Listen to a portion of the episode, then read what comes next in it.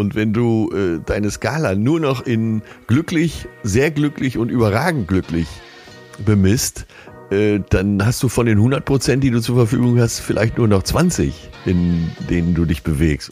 Dass, dass ich zum Beispiel manchmal krasse Stimmungsschwankungen habe. Dann ging es mir eine, eine, Zeit lang schlecht und plötzlich ne, kickt sowas Positives rein. Du kannst dir das gar nicht erklären. Wo kommt jetzt dieser Twist her?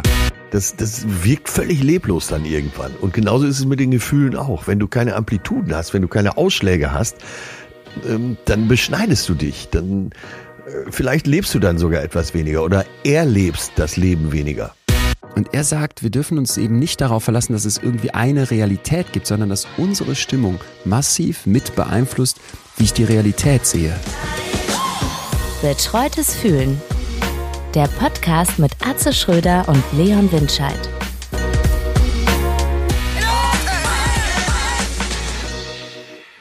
Atze. Ach, es ist doch. Ähm, ach, warte, ich singe dir ein Lied. Äh, die, bitte, ja, ja, bitte. Die letzten Tage. Horch, was kommt von draußen rein? Holla hi, holla ho. Das kann nur der Leon sein. Holla hi, ho. Du ahnst, worauf ich hinaus will, ne? Ja, ja, ja, ja. ja. Ich habe trotz des vollen Terminkalenders mich mit Peter Klöß auseinandergesetzt. Das ist einer der Mönche bei der Name der Rose. Okay. Hab mich, äh, weil ich kurz in Köln war, mich mit ihm getroffen. Ja. Und äh, er ist ja tatsächlich Max Reinhardt Absolvent und er war mein früherer Schauspieltrainer. Wie Entschuldigung, ganz kurz muss ich mal einsortieren. Der Name der Rose, Riesenfilm, Weltblockbuster, da hat er mitgespielt. Hat er mitgespielt, okay. ja. Er hat einen der Mönche gespielt, da kannst du dir vorstellen, dass er sehr typbesetzt ist und ja. äh, niemals Mr. Germany wird. das würde er auch so unterstreichen. Dann hat dieser Mann... Äh, erstmal als Kind sprechen gelernt, dann musste er irgendwann nochmal sprechen lernen, weil er mhm. einen offenen Rachen hatte und äh, früher nannte man das Hasenschad, ich weiß gar nicht, was der heutige Fachterminus ist. Ähm, und dann hat er am Max-Reinhardt-Seminar, dem Altehrwürdigen in Wien, äh, als Schauspieler nochmal sprechen Ach. gelernt. Und den habe ich auch teilweise in Boulevardstücken gesehen auf der Bühne. Und äh, bei solchen Veranstaltungen war er meistens dem Rest der Truppe natürlich haushoch überlegen von seinem ja. Können. Ähm, und den hast du wirklich bis in die letzte Reihe gehört, selbst wenn er geflüstert hat. Ja, und mit dem habe ich mich über das Wort Horchen unterhalten. Mhm.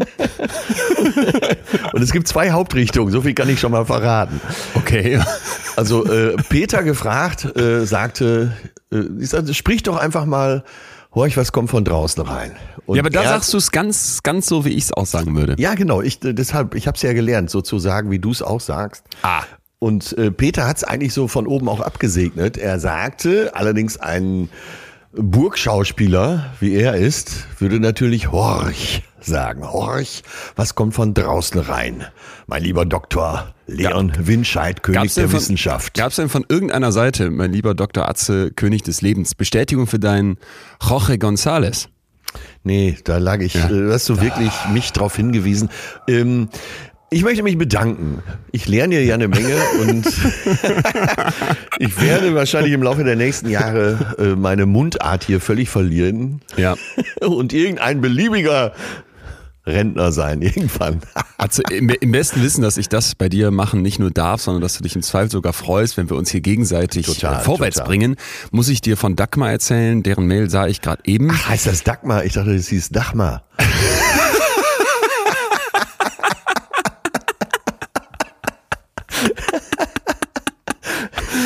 Dachmar, Dachmar schreibt, hat gemailt. Also es gab viele Nachrichten. Also ich, ich kann nicht mehr durch Münster gehen, befürchte ich, ohne mit Spikeballs und diesen kleinen Trampolin beschmissen zu werden. Und eben auch, äh, hast du, hast du, naja, was heißt Fürsprecher? Es hat keiner gesagt, Roche spreche ich so aus wie du, aber erstens habe ich Disse, Disse, wie sagt man, Disses bekommen für meine Aussprache, dass ich zum Beispiel immer Urlaub sagen würde, wo ich dachte, was denn an Urlaub falsch? Äh, aber da, da, da scheinen Leute Probleme mit zu haben, weil sie da irgendein O wittern, wo natürlich ein U ist. Und die Dachmar hat jetzt gesagt, nach 17 Minuten musste ich abschalten. Und du merkst hier, hier ist so eine, oh, oh, ist eine oh, Wut mit oh, drin. Oh, ja, ja, Und, und nicht so ein bisschen, sondern sie scheint das wiederholt beobachtet zu haben. Achtung, zum wiederholten Male unterbrichst du Atze, um ihm Deutsch beizubringen. Das Bashing über deine Mitmenschen ist unerträglich. Schade, ich höre seit Beginn an betreutes Fühlen und finde euren Podcast super. Könnte es wieder respektvoller werden? Freundliche Grüße. Wir mögen das doch. Wir können das doch nur so miteinander machen an alle anderen, die sich auch gewundert haben, weil wir uns so mögen. Sonst würde Leon das doch gar nicht tun. Niemals. Sonst würde Beim Trennen würde ich, hinnehmen. würde ich nickend da sitzen und sagen, ja, ich habe auch gestern noch in mich reingerochet und dann, aber unter Freunden muss da sowas möglich sein. Ja, sag mal, du kannst demnächst weiterhören in Ruhe. Wir nehmen das beide als Ausdruck unserer Zuneigung. Naja, ich, ich muss dir übrigens berichten, dass ich ähm, natürlich hier immer wieder auch feststelle, dass wir so eine ganze Reihe von, ich sag jetzt mal, Einsichten, vielleicht hier und da auch mal eine Weisheit von irgendwelchen schlauen Köpfen und sowas präsentieren. Ja. Und doch immer und immer wieder natürlich dann auch merke, bevor da irgendwo mal der falsche Eindruck entsteht, dachte ich, vielleicht klären wir das mal, dass wir das ja na- natürlich erstens alles auch nicht immer beherrschen, ne? Und zweitens, dass es auch ganz, ganz viele Momente gibt, wo ich so denke, wenn wir hier uns über irgendwas moralisch auseinandersetzen oder irgendwas hinterfragen oder auch vielleicht irgendwas kritisch aufzeigen, dass ich immer wieder merke, ey, du hast selber so viel, was du mit dir rumschleppst und was du nicht Ja. hinkriegst und wo du auch merkst, obwohl du Psychologe bist, das hast du nicht im Griff. Und ganz, ganz konkret habe ich mich dabei ertappt, dass es jetzt ja natürlich hoffentlich auf den Sommer zugeht Ja. und ich mich nach dem Duschen vor dem Spiegel sah und dachte so äh, mit diesem Begriff, den mein Bruder mir beigebracht hat, hinten in dieses viszerale Rückenfett, so an der Seite, äh, Ja. so an der Seite hinten. Oh, oh, oh. Und dann und natürlich, äh, äh, wie ich dann bin, reaktionär, habe ich YouTube angemacht und ein Upper Body Workout rausgesucht. Sah dann so ein Bild von einem Typen wie ein Schrank. Also sowas habe ich noch nicht gesehen. Muskel bepackt mit so einem ganz engen kleinen Tanktop noch drüber. und dachte, das bin doch ich in ein paar Wochen. Der hatte dann so Ja. fette Kopfhörer an und dann fing dieses Upper Body Workout mit dem an. Sollte irgendwie 25 Minuten dauern. Dachte ich, die habe ich heute Morgen, die nehme ich mir jetzt. Perfekt. Damit fange ich mal an und dann gucken wir mal, was wir in den nächsten Tagen noch steigern. Nach so 45 Sekunden, und das ist jetzt nicht gelogen, musste ich das abbrechen, weil ich es nicht mehr geschafft hatte. Der sagte so, wir fangen jetzt erstmal an mit, weiß ich nicht, 20 Sekunden Liegestütz, dann Liegestütz auf einer Hand, dann, und ich war schon nach 10 Liegestütz so im Eimer, hab dann mir ein Upper Body Workout angemacht von einer Frau, die so ganz gegenteilig zu diesem Typen aussah.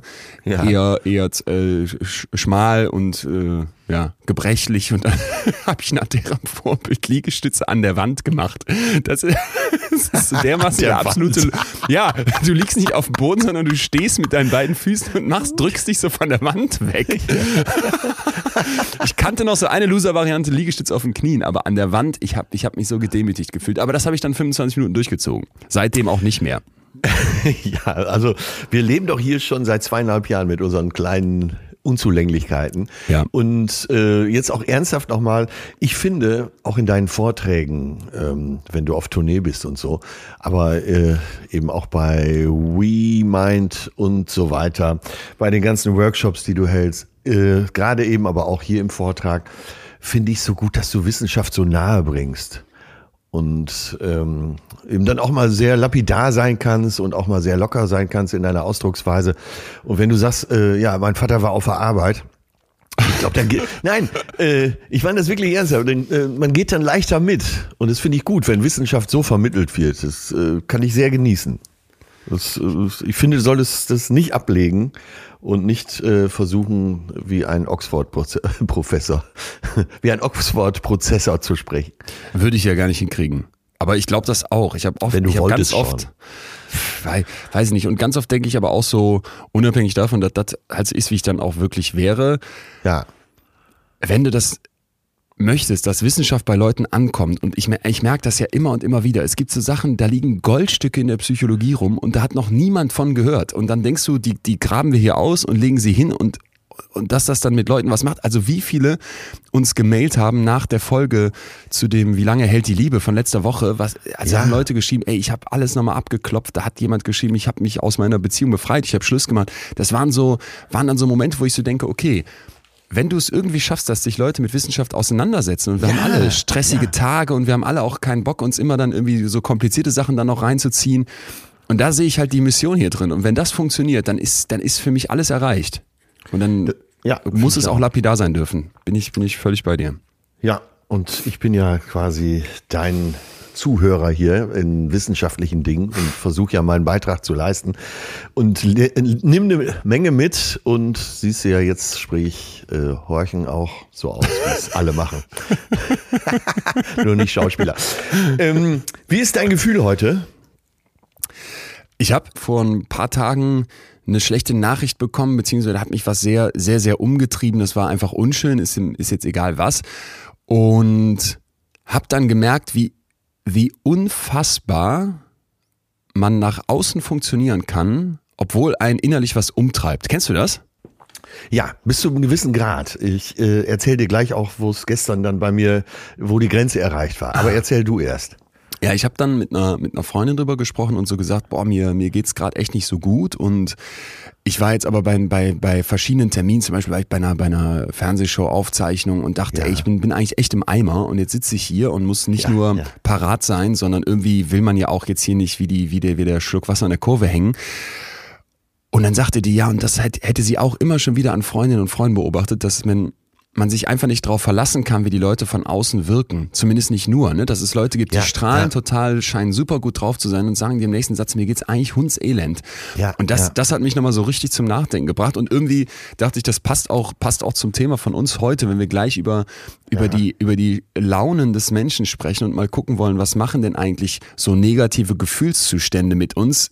Ich bin heute so, dass ich denke, diese, diese negative Stimmung ist wieder weg oder sie ist zumindest massiv auf dem Rückgang. Aber ich war richtig platt und richtig fertig und ein Stück weit, ich sag jetzt mal schockiert, wie krass ich das nach außen abstellen konnte. Okay, Weil ich dachte, wenn, wenn ich das an mir so erkenne, ne, wie oft habe ich das bei anderen schon übersehen? Verstehst du? So, dass ja, du denkst, total, äh, total. wie willst ja. du eine Depression erkennen, wenn du in der Lage bist, dich nach außen total anders zu geben, als es gerade in dir ist? Es, ich verstehe dich im Moment natürlich besonders gut, weil ich auch total an der Kante bin und gestern auch wirklich nicht mehr weiter wusste. Was passiert? ähm, ja, ich hatte jetzt äh, tagelang damit zu tun, äh, das Buch zu vermarkten, die Biografie, die kommt ja am 1. April. Ja.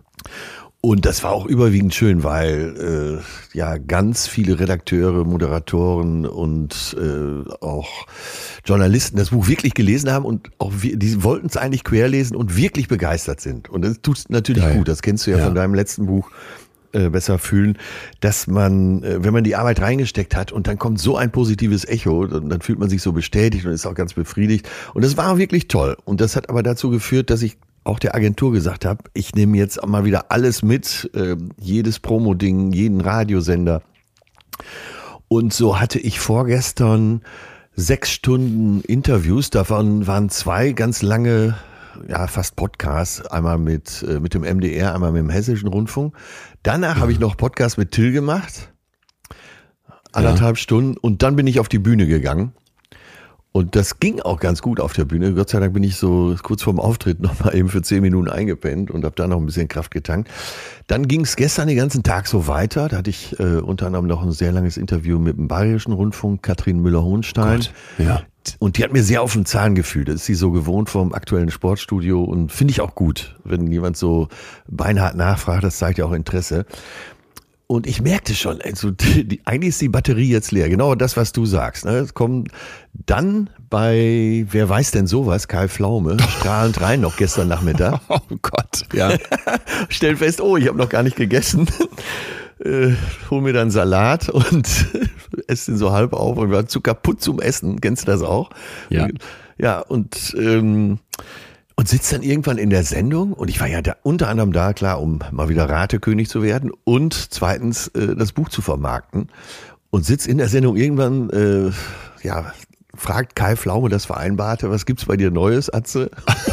und ich sag, und ich habe das Buch komplett vergessen und sag, nein, eigentlich ist alles wie immer. Weiß gar nicht, warum ich hier bin. Oh nein, oh nein.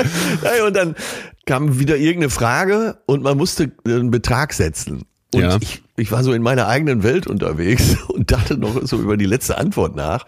Äh, warum gab es in Schottland Papageien, die sich gegenseitig beschimpft haben in so einem Gehege, so dass sie getrennt werden mussten? und äh, alles schaut mich an, auch das Publikum. Ich denke, äh, Moment, was ist denn hier los? Ähm, ja, Atze, äh, tipp doch was ein. Ich habe die Frage doch noch gar nicht gehört. Ja, ich habe sie auch noch gar nicht gestellt. Alles vor Publikum. Und dann, nein, du musst oh doch erst eine Summe setzen. Ach, ehrlich? ja, äh, wie viel kann man denn setzen? Ich war komplett weg. Kam, ja, und so, dann ging die Sendung ganz launig zu Ende mit Und wie viel konnte man setzen? Mit mir als Verlierer 1500 in dem Moment. Ja. Habe ich dann auch. All in. Auch, Ist ja, das ist ja klar. auch satt verloren.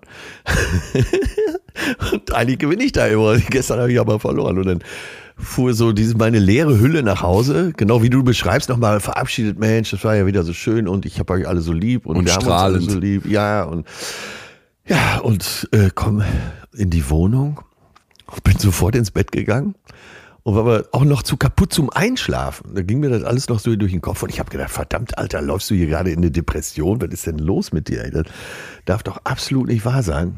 Und äh, habe dann noch in Ruhe einen Tee getrunken, bin dann weggeschlummert, habe jetzt auch äh, vernünftig gepennt. Mir geht's auch richtig gut wieder, weil bin eben schon äh, laut pfeifend zum Zahnarzt gefahren nach Eimsbüttel und äh, wieder zurück, habe mich auf den Termin hier mit dir gefreut und habe dann auf dem Fahrrad gedacht, ich singe dir erstmal Horch was, Horch was kommt von draußen rein. und mein Gefühl jetzt ist äh, eigentlich gut gelaunt, äh, werde jetzt aber etwas mehr aufpassen, mach heute den Podcast mit dir, dann geht's nach Münster. Ja. Da werde ich dann äh, in der Garderobe auch noch Zeit für mich haben und gehe dann wahrscheinlich ausgeruht heute Abend auf die Bühne.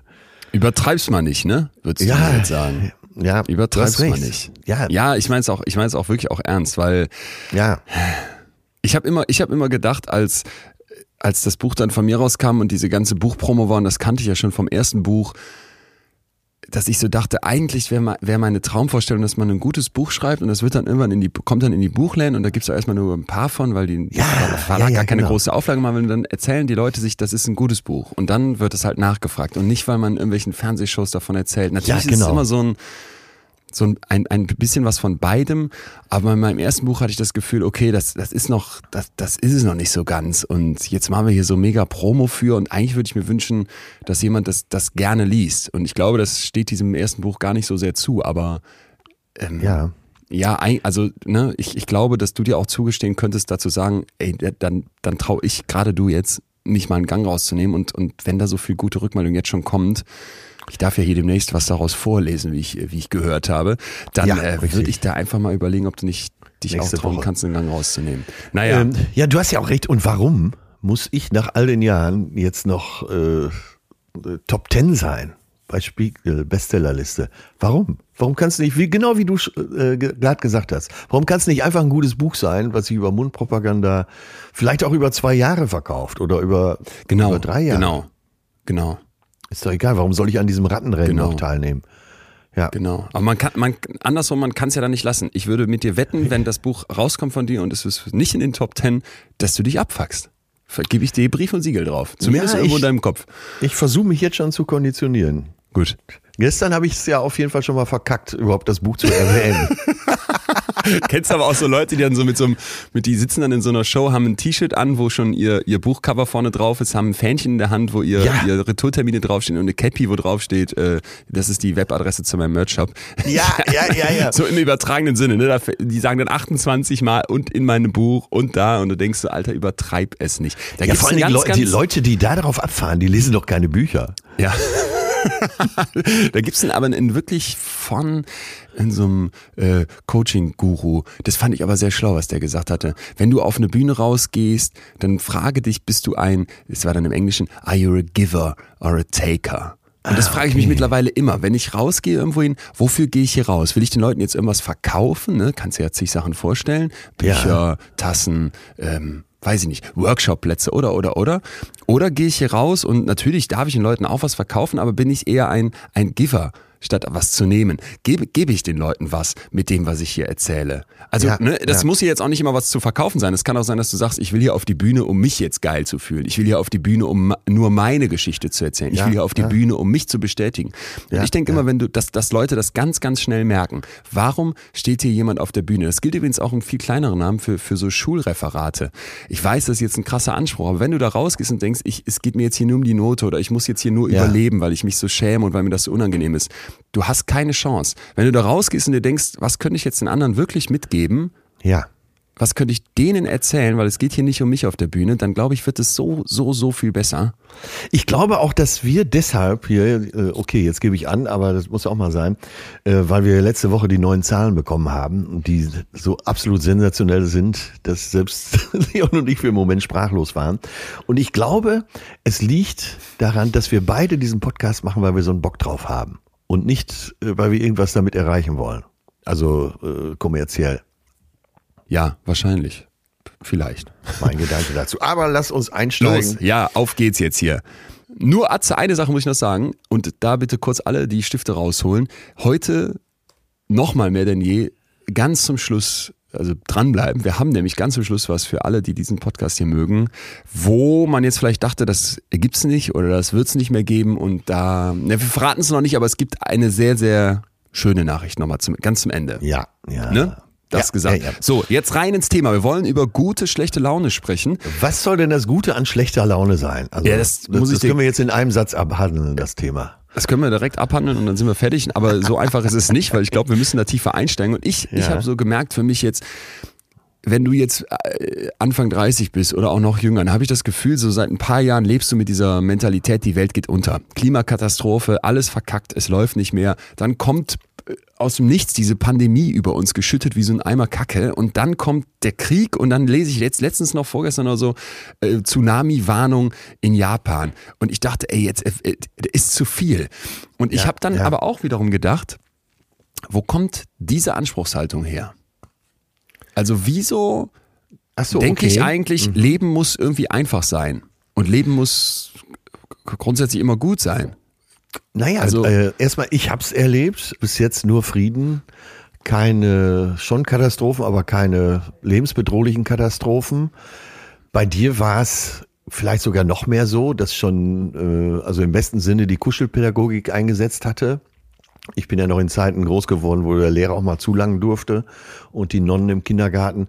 Äh, Das hast du ja auch schon nicht mehr erlebt. Ich weiß nicht, ob du schon zu der Generation gehörst, äh, die, wo beim Sackhüpfen alle Gewinner waren. Jo, ey, ey, ganz kurz. Praxisfeld, das ist so ein Organisator von so Schul, Schulausflügen, Klassenfahrten. Ich, ey, ich erinnere mich, siebte, achte Klasse waren wir in Solingen auf so einem, auf so einer Burg für, für zwei, drei Tage und dann haben die die ganze Zeit so Spiele organisiert mit Seilen und mit Sackköpfen und hast nicht gesehen. Und ich erinnere mich, dass ich mich irgendwann beschwert habe, können wir mal ein Spiel machen, wo einer gewinnen kann? Na, na bitte, na bitte. Ob das jetzt psychisch gesund ist, keine Ahnung, aber das war genau, was du sagst. Ja, Ja. ich habe das äh, letztens angesprochen und da waren gute Freunde von uns da, die ein kleines Kind haben. Das ist jetzt, äh, ist, ist man noch Kleinkind mit fünf? Die wurde fünf, genau, an dem Wochenende. Und dann habe ich so die Geschichte erzählt, dass da beim Kindergeburtstag äh, eine Strickliesel gerufen hat, ihr seid alle Gewinner. Und dachte, alle lachen jetzt und sie gucken mich an, ja, und ähm, nee, das machen wir auch so. Du kannst doch dem Kind in dem Alter noch nicht erzählen, dass es ein Verlierer ist. Oh, oh, oh, da bin ich erstmal ganz still geworden. Ja, ähm, wie schlagen wir jetzt die Brücke wieder zu unserer guten, Äh, schlechten Laune? Ganz, ganz einfach, indem wir sagen, Glück gilt als Standard. Das ist unser Ausgangsgefühl. Ja. Ich glaube, sich gut fühlen gilt heute als, so muss es sein. die so hundertprozentige ist- Verheißung von Glück. Ja, beziehungsweise, dass wir denken, alles ist nur dann richtig oder alles ist überhaupt richtig, wenn ich mich gut fühle. Und das ist ein katastrophales Missverständnis, weil wer ein gelungenes Leben als die Abwesenheit von schlechten Gefühlen versteht, der hat überhaupt nicht verstanden, wie Gefühle funktionieren. Und am Beispiel von schlechter Laune, das kennen wir ja alle, du wachst irgendwie morgens auf, hast das Gefühl, du bist mit dem falschen Fuß aufgestanden. Oder Ja, du bist, ja. Ich kann jetzt schlechte Laune auch mal größer machen, gerade in diesen Tagen niedergeschlagen, immer, immer wieder, weil du merkst, ey, ich, ich bin nicht, ich bin nicht gut drauf. Es ist, es ist ein, ein, ein 69-jähriger alter weißer Mann, der Bomben auf Geburtskliniken wirft. Wie, wie soll man damit klarkommen? Wie soll man da gut drauf sein? Ja. Dass das aber ein Zustand ist, der nicht einfach falsch ist und dass, wenn es andersrum wäre und ich die ganze Zeit denke, boah, ich bin so mega gut drauf, dass darin auch eine Gefahr liegt. Das wollen wir heute klären. Und da habe ich für dich ein paar Sachen dabei, die hat, also das hat mich einfach so, so begeistert, weil man mal wieder merkt, wenn man psychische Störungen auch ein Stück weit anders begreift, dass man da den Zugang zu bekommt. Und ich würde dir gerne eine Sache vorstellen, Ja. nämlich die bipolare Störung. Ja, ja. Du hast davon schon mal gehört? Äh, ja, absolut. Ja? Ähm, ja, schon auch hier und da erlebt, einmal ganz krass. Und äh, in Homeland, in der Serie, war es ja so gut dargestellt von äh, der Danes, dass ich die Serie in der ersten Staffel nicht durchschauen konnte. Ja, aber äh, sprich du. Da musst du gleich noch was zu sagen, weil finde ich, finde ich spannend, was du sagst. Aber okay, erstmal für alle, die jetzt sagen, bipolare Störung kenne ich nicht, weil ich wette, wenn du auf die Straße gehst und 100 Leute fragst, hier in Deutschland, in einer, in einer Fußgängerzone vorm Karstadt, was ist eine bipolare Störung? Das, das werden ganz viele noch gar nicht gehört haben und die, die es vielleicht gehört haben, aber auch noch nicht durchstiegen haben. Und das ist eben etwas, was, was aus meiner Sicht ganz, ganz wichtig ist. Von Depressionen haben wir alle schon mal gehört. Ne? Mhm. Hoffe ich jetzt mal mindestens. Und eine bipolare Störung hat was ein Stück weit zumindest damit zu tun. Manche kennen nämlich vielleicht noch diesen Begriff manisch-depressiv. Ja, ja, ist, ja, genau. Ist vom Tisch. Ne? Wir sprechen heute von den bipolaren Störungen. Da gibt es verschiedene, aber wir nehmen jetzt mal eine raus, die Bipolar-1-Störung. Und da muss ich dir von Susanne erzählen. Susanne ist 50, als ich die treffe, Diplompädagogin, lebt in einem Wohnmobil in Bremen. Und die erzählt mir dann, dass sie immer wieder schwer depressiv war und dann ging es der unfassbar schlecht und die hatte auch wirklich viel, viel Abscheuliches in ihrer Vergangenheit erlebt, ne? Sehr, sehr viel dann mit Drogen experimentiert, um sich da wieder rauszuholen, viel, viel, viel mit Alkohol. Ja. Und dann merkt die irgendwann, kippt deren Stimmung so. Also es kommen plötzlich Momente, wo die nicht mehr in dieser Depression drin ist, sondern, und jetzt kommt eben die Manie, das Manische, wo die völlig hochfährt, dann geht's dir ja, total ja, gut. Ja, ne? Die, die fängt an im Internet Sachen zu shoppen, die kann wieder aus sich rauskommen, die will mit allen kommunizieren, die brabbelt, redet, plappert, obwohl die vorher noch in dieser depressiven Phase wirklich so niedergeschlagen, traurig, platt, antriebslos äh, im Grunde nur rumlag, kommt jetzt eben der Twist und es kippt in dieses Manische. Und hat die mir von einer Szene erzählt, die ich nie vergessen werde. Die steht morgens auf der Leiter in der Küche, pinselt die Wände gerade grün an und dann kommen die Töchter rein und sagen, wie weiß ich jetzt nicht, so um 7 Uhr, Mama, was machst du hier? Und dann guckt die die an und versteht überhaupt nicht, was die da fragen und hat in dieser Nacht dreimal schon die Küche in verschiedenen Farben gestrichen. Hammer. Und grü grün ist jetzt die letzte. Hammer, Hammer. Und worum geht's hier? Bei einer bipolaren Störung geht es im Prinzip um krasse Wechsel zwischen depressiven Phasen, wo dann diese mhm. Niedergeschlagenheit da ist, die Antriebslosigkeit, man ist so ganz unten, wenn du es wirklich wie eine Welle vorstellst, wie so eine Sinuskurve, du bist ganz unten im Tief und dann kommt die manische Episode, übertrieben gute Laune, erhöhte Leistungsfähigkeit, so ein intensives Hochgefühl. Du bist, du fühlst dich stark, du fühlst dich kreativ, du fühlst dich schöpferisch. Das hat die auch gesagt, dass die in diesen Phasen immer sich total kreativ gefühlt hast. Geringes Schlafbedürfnis, musst dich kaum erholen. Schlaf ja, kommt dir ja, vor wie ja. Zeitverschwendung, Tatendrang, ne? Und warum ist das jetzt so krass? Du kannst dir ja vorstellen, wenn du schlecht drauf warst und jetzt mal im krasseren Fall eben in so einer depressiven Phase auch warst und dann kommt ein Moment, wo es dir plötzlich und du kannst es dir nicht erklären, unfassbar gut geht, ne?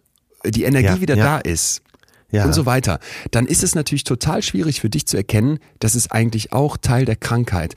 Und als mir das bewusst wurde, dass es eben auch ein Störungsbild gibt, wo es so rauf und runter geht, da habe ich an ganz, ganz viele Leute gedacht, die ich kenne, die Depressionen haben, wo ich so dachte, das habe ich da in Zügen schon beobachtet und das konnte ich mir nie erklären. Beziehungsweise ich habe immer gedacht, ah, guck mal, jetzt geht es ihm wieder richtig gut und der gibt ja, richtig ja, Vollgas, das ist doch positiv. Vorsicht. Vorsicht. Ja, ja. Und das ist ja eben auch oft die Phase, wo die Medikamente dann abgesetzt werden äh, weil sie in dem Hochdenken, ach, eigentlich läuft ja jetzt, ich bin drüber weg. Und, und auch die ganzen anderen Strategien wegbrechen. Ja, ne? genau. Was habe ich und, eigentlich alles schon gelernt, worauf müsste ich achten? Und der Absturz ist dann umso, umso explosiver, ja. Sag mal, wenn Aber, du das jetzt hörst, weil du gerade sagtest, du würdest sofort an Homeland denken, groß, großartige Serie, habe ich sehr gerne geguckt. Ja. Dass, dass dich das da so gecatcht hat, dass du es nicht gucken konntest? Also was macht das mit dir? Ähm, ja, ich kannte im näheren Umfeld eine Person, die eben auch eine bipolare Störung hatte. Äh, okay. Wie du schon sagtest, früher manisch-depressiv genannt. Und äh, die Claire Danes, äh, die die Hauptdarstellerin von Homeland ist, die spielt ja, ja die Carrie Mattison, äh, CIA-Agentin, und die spielt ja, äh, im, die füllt die Rolle voll aus, aber spielt quasi so im äh, Spiel mit, eben, dass sie auch eine bipolare Störung hat. Und das macht sie so gut, dass ich mich an die Bekannte erinnert fühlte und dann teilweise abbrechen musste, weil es so schwer war für mich anzusehen, wie sie äh, mhm. immer wieder zwischen diesen Extremen. Also schaust die, schau dir vielleicht noch mal ein paar Folgen. Ich glaube, so in der dritten Staffel geht es ganz besonders um ihre Krankheit. Das ist so interessant, wie sie das spielt. Äh, also du musst da entweder sehr gut beraten gewesen sein oder äh, jemand im näheren Umfeld auch haben, der äh, an dieser Krankheit leidet. Hammer. Ja, oder noch eine Hypothese zumindest, vielleicht fühlt sie das in Zügen auch. Weil wir sind Kann natürlich immer groß darin zu sagen, hier sind die psychisch Gestörten und hier sind wir die Normalos. Ja. Bitte, bitte Vorsicht. Ne? Aspekte aus psychischen Störungen können in jedem Leben vorkommen. Und ich kenne das zum Beispiel auch, dass wenn es so, dass, dass ich zum Beispiel manchmal krasse Stimmungsschwankungen habe, dann ging es mir eine, Ja, eine Zeit lang ja, schlecht und ja. plötzlich ne, kickt sowas Positives rein. Du kannst dir das gar nicht erklären. Wo kommt jetzt dieser Twist her? Ja. Und dazu bin ich jetzt auf ein Modell gestoßen von einer klinischen Psychologin, Dr. June Gruber von der Yale University, Ja. Womit die versucht zu erklären, wo hierin die Gefahr liegt. Und das finde ich eben so wichtig, bevor wir verstehen können, was denn das Gute an schlechter Laune ist, dass wir erstmal verstehen, Achtung, positive Gefühle können auch eine Gefahr birgen, können auch eine schlechte Seite haben. Und die nennt das PEP, Persistence of Positive Emotion. Aha, okay. Also Ja. ja. Im Prinzip ein Dableiben, ein Persistenz, also zu viel Ja, ja. Dableiben von guten Gefühlen. Ja. Und die immer sagt, auf, dem, auf die Welle auf dem Hochreiten sozusagen. Mhm. genau, dass du auf diesem Hoch bleibst. Und die sagt, das sieht man an eben Menschen mit der bipolaren Störung, dass die im Prinzip massiv ihre Ziele darauf ausrichten, dann das positive Gefühl zu erleben. Das ist kein Vorwurf, ne? Das ist ja eine, eine ernstzunehmende Krankheit. Aber sie sagt dann, dass es zum Beispiel dazu kommen kann, dass du dann so kurzfristig so hedonischen Zielen hinterher rennst. Also du musst dich gut fühlen. Du willst, dass das jetzt wieder alles, alles toll ist. Ne? Also zum Beispiel auch einschließlich des Wunsches, dass du dann unmittelbar Vergnügen in einem Moment maximierst. Du suchst also mit aller Gewalt Situationen auf, die die Freude auslösen. Die Streben nach Glück empfinden wir quasi als Grundauftrag unserer westlichen Gesellschaft. Genau, genau Ja. das. Genau das. Und sie sagt dann zweitens kommt noch dazu, dass wenn du so, so sehr auf dieses kurzfristige Gutfühlen dich konzentrierst, dann kann es natürlich passieren, dass das auf Kosten deiner langfristigen Ziele stattfindet. Und das dachte ich, habe ich bei Susanne so im Krassen Ja. gesehen. Die Ah, ist dann okay. nicht morgens ausge, ausgeruht und macht Frühstück für ihre, für ihre Kinder, sondern die steht auf der Leiter und fühlt sich gerade so, wow, ich muss hier was schaffen, ich muss hier was machen, ich muss jetzt meine Kreativität ausleben, ich streiche jetzt die Küche nach lila und orange, heute Morgen noch Ja. grün. Ja. Ne? Und dass wir einfach verstehen, es kann auch vom Positiven ein zu viel geben. Und da gibt's ein, ein, ein, ein unglaublich schönes Beispiel, um das mal vielleicht dann an dieser bipolaren Störung jetzt zum Ende zu begreifen. Nämlich, dass man sagt, pass mal auf, also es gibt verschiedene Erklärungsmodelle, warum haben Menschen bipolare Störungen, ne? Aber Ja, eine ja. Idee ist, dass die Leute so eine sehr krasse Interpretation von ihren inneren Zuständen haben. Die gucken ganz besonders stark darauf, nehme ich jetzt hier Müdigkeit wahr, merke ich jetzt, dass hier die Energie vielleicht immer wieder hochkommt, habe ich irgendwie ein frühes Aufwachen morgens oder Ja, witter ich ja. eine Unruhe in mir? Und die Erklärung, also eine Erklärung geht jetzt davon aus, dass dann normalerweise eine gesunde, eine angemessene Emotionsregulation, ne, ich gehe damit irgendwie um, dass da was in mir rumort, ich habe Hunger, also hole ich mir was zu essen, ich bin müde, Ja, also gucke ich, ja. dass ich mal eine Auszeit bekomme, dadurch gestört wird, dass diese Betroffenen diesen inneren Zuständen eine unglaublich hohe Bedeutung zuweisen. Ah, ja, jetzt fange ich an zu verstehen. Mhm. Ja, also ich habe eine Müdigkeit und bekomme eine tierische Angst. Das ist ein Anzeichen für die Depression, die Eine Überbewertung äh, sämtlicher innerer Reaktionen. Mhm. Ein unglaublich starker Fokus drauf. Oder ich wach morgens zu früh auf vorm Wecker und denke, das ist jetzt wieder die kreative Phase. Und dann, und jetzt kommt der Knackpunkt, kommt es zu immensen Anstrengungen, um diese inneren Zustände zu kontrollieren. Und da sagen die jetzt in der Forschung, dass es dann sogenannte Ascent und Descent Behaviors gibt, also Sachen, die Ja. mich hochfahren und Sachen, die mich runterfahren. Ne? Ich könnte zum Beispiel irgendwelche Sachen reinschmeißen oder massiv viel Kaffee trinken, um gegen meine Müdigkeit mich hochzufahren, aktivierend Ja, ja. zu wirken. Ich könnte zum Beispiel sagen, ich betrinke mich mit Alkohol oder nehme andere Drogen, wie es bei Susanne der Fall war, um mich zu beruhigen, wenn ich merke, ich bin so total aufgekratzt, ich bin voll in dieser Energie drin. Oder ich könnte soziale Kontakte vermeiden, weil ich Angst habe, dass ich nicht lustig genug bin, ne? dass ich nicht äh, gut genug Ja, ankomme. ja. Und da habe ich sofort gecheckt, ey, wenn du mit, wenn du mit Gewalt gegen eine Stimmung kämpfst, dann kann es einfach gefährlich werden und das muss uns klar sein und das ist eben bei den bei in beide Richtungen und das ist mir so so wichtig, dass wir das verstehen und vielleicht ab heute mal auch bei uns selber, aber auch vor allem im Umfeld darauf achten, nicht nur die Depression zu kennen, sondern auch die bipolaren Störungen. Okay, okay, okay. Mhm. Äh, quasi ein erstes zartes, ein erster zarter Appell, eben Stimmung auch mal anzunehmen und genau. zu akzeptieren. Genau. Und wenn man jetzt, wenn man sich jetzt fragt, wieso reden wir hier heute über gute, schlechte Laune? Ist schlechte Laune nicht immer was Schlechtes? Dann glaube ich einfach, wenn wir verstanden haben, dass gute Laune nicht immer was Gutes ist, dass wir ja. dann einen viel besseren Zugang haben. Ne? Und ich dachte dann, wenn du das jetzt hörst, dass man mit Gewalt gegen eigene Stimmung kämpft und dass das gefährlich werden kann, ja. gerade du, der so, finde ich, auch an vielen Stellen natürlich irgendwie ein, ein, ein, extremes Leben führt und an vielen Stellen ja auch schon seit, seit Jahren hinter sich hat, hast du dich dabei schon mal ertappt, dass du so richtig gegen deine versucht hast, gegen deine Stimmung, gegen deine Gefühle anzugehen? Ja, schon sehr oft. Gerade wenn es auf die Bühne geht, dann bist du doch geneigt, äh, wenn es dir den Tag über nicht so gut geht, schon auch mal so zumindest so ein bisschen Respekt hervorzukriegen, dass du denkst, ey, wie schaffe ich es denn, wie soll ich denn heute Abend auf die Bühne gehen mit dieser Stimmung? Ja. Und äh, wir haben ja schon des Öfteren mal über äh, Melancholie gesprochen. Äh, die kann man auch einfach mal annehmen und damit tatsächlich auch mal auf eine Bühne gehen. Man muss nicht darüber sprechen, aber man kann sie auch benutzen, weil die Amplitude wird ja größer, wenn du nicht äh, die Melancholie in den Negativbereich packst, sondern mhm. sag mal einfach die Durchschnittslinie weiter runterfährst und die äh, Melancholie mit auf die Habenseite nimmst, dann hast du ja wesentlich mehr Dynamik auch für dich, auch in deinen, in deiner, in deinem Ausdruck. Und ich glaube, äh, das müssen wir alle verstehen. Das ist, äh, und da sind wir ja mitten im Thema, dass wenn du, wir haben es heute schlechte Laune genannt, wenn du die, äh, wenn du mal einen schlecht gelaunten Tag hast, dann nimm das doch mit. Dann sei an dem Tag vielleicht stiller, akzeptiere dich so, wie du bist und äh, kannst vielleicht mhm. dann in der Woche drauf deine gute Laune noch mehr genießen. Der Volksmund sagt, äh, ich mag es ja kaum sagen, gut definiert sich über Scheiße. und, äh, aber da steckt natürlich ein Funken Wahrheit drin, weil ähm, das ist ja die Skala, in der das stattfindet. Und wenn du äh, deine Skala nur noch in glücklich, sehr glücklich und überragend glücklich bemisst, dann hast du von den 100 Prozent, die du zur Verfügung hast, vielleicht nur noch 20, in jo. denen du dich bewegst. Jo, oh ja, das ist schön. Und das ist ja keine Dynamik mehr schön. im Denken und im Fühlen. Ja? Das, das, ist, ist sehr, ja auch, schön. Das ist auch eine Form der Gefühllosigkeit, wenn du versuchst, nur noch ganz oben auf der Welle zu reiten. Ja. Ja, wenn du dich in so einen Korridor reinbegibst. Es kann ja. total gut sein, es darf mal ein bisschen weniger gut, aber es muss immer noch gut sein. Dann ja. das, dieses 20%-Bild habe ich gerade total vor Augen. Dann bin ich auf meinem riesigen Spektrum der Gefühle plötzlich nur noch in einem ganz kleinen Bereich. Und das funktioniert nicht.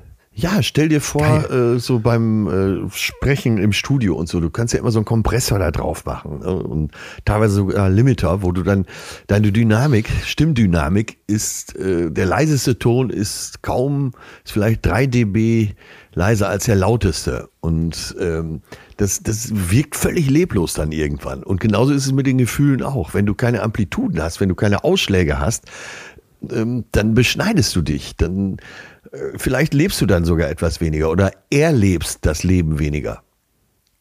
Ey, Hammer.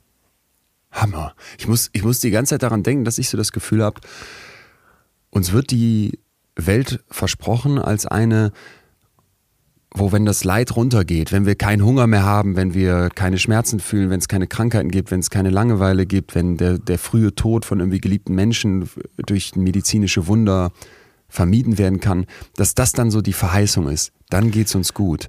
Also, dass wir so eine ja. tiefe Hoffnung in uns haben, dass das zum allgemeinen Glück führt. Und ich habe echt das Gefühl, das ist ein, ist ein grausamer Witz. Das ist, ja, das, ist ein Betrug, weil du merkst einfach, das stimmt doch nicht.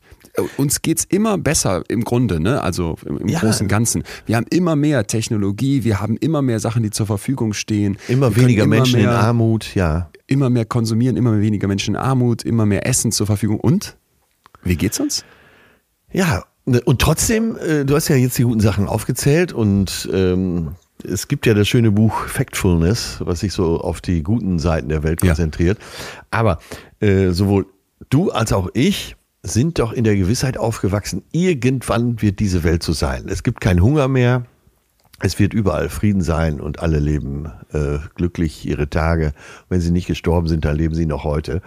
Ähm, und das kann nicht sein. Wir werden das, die Wahrheit ist doch, wir werden das nicht erleben. Wir werden nicht erleben, dass es nirgendwo mehr Hunger gibt, nirgendwo mehr Armut und äh, keine Kriege mehr. Total. Und so schön der Song ist von John Lennon, Imagine all the people living in a world uh, of peace, dann äh, ist das eine schöne Vision und äh, auch ein guter Song, aber es und da, ich glaube, das passiert uns gerade, dass uns das Brett mit Wucht vor den Kopf gehauen wird, dass wir Ey. erkennen, äh, es ist die Welt ist nicht so. Die Welt ist Boah. kein friedlicher Ort. Ja. Jo.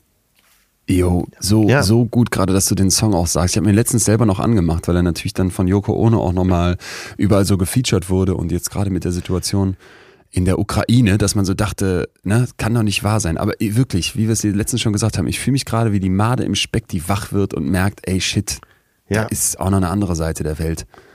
Ja, ja, ja. Mich hat das richtig sauer gemacht, dass überall Imagine gespielt ja? wurde, weil ich gedacht habe, wir müssen jetzt wirklich mal äh, wach werden. Und ich bin ja nun nicht gerade für Realismus bekannt und habe mir die Welt ja immer schon so gemacht, wie sie mir gefällt. Aber ähm, irgendwann muss man den Ding auch mal ins Auge sehen. Und selbst ich musste irgendwann mal äh, erkennen, dass es eben auch da draußen sehr böse Menschen gibt. Das wollte ich jetzt noch wissen, wenn du sagst, du hast dir auch gerne mal dann die Welt zurechtgebogen. Was du eben sagtest, als ich dich gefragt habe, kennst du das mit diesen Gefühlen, dass man dann irgendwie versucht, die gewaltsam in den Griff zu bekommen? Da hast du ja gesagt, also ich hatte fast das Gefühl, du bist ein bisschen ausgewichen, weil du direkt so gesagt hast, nee, auch mal annehmen, akzeptieren. Aber gab es Momente, wo du sagen würdest, da habe ich versucht, mit Gefühlen in mir umzugehen, die mir unangenehm waren, die ich nicht wollte und das war eigentlich keine gute Strategie? Na, ich, also ich kenne das, mit Gefühlen umzugehen, die mir vielleicht sehr sperrig daherkommen und da bin ich vielleicht auch ein Meister der Harmoniesucht, um das alles glatt zu bügeln. Aber es hilft ja nichts. Ist ja ein ganz großes Thema auch in meiner Biografie. Alles Unterdrückte steht eines Tages vor deiner Tür und haut dir genau. zur Begrüßung in die Fresse. Und das stimmt ja auch. Man kann das alles wegdrücken, man kann das ja alles äh, wegkuscheln.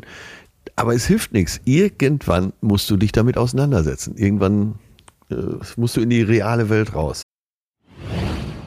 Atze, Leute auf der Straße, die, wenn man die so richtig glücklich sieht, das ist ja erstmal einfach nur schön und ansteckend. Ne? Und besonders, wenn man zu deren Glück vielleicht sogar beiträgt. In Istanbul zum Beispiel, da haben die Leute ähm, so sehr, sehr herzlich auf meinen, ich sag mal, kartoffeldeutschen Türkisch reagiert. Also wenn man so einen kleinen türkischen Satz hat. Ja, es ist ja eigentlich immer so, dass wenn man äh, so ein bisschen was drauf hat, dass sich alle freuen. Ne? Das war bei mir in Spanien auch so. Salut, amore, besetas, una, buenas tetas.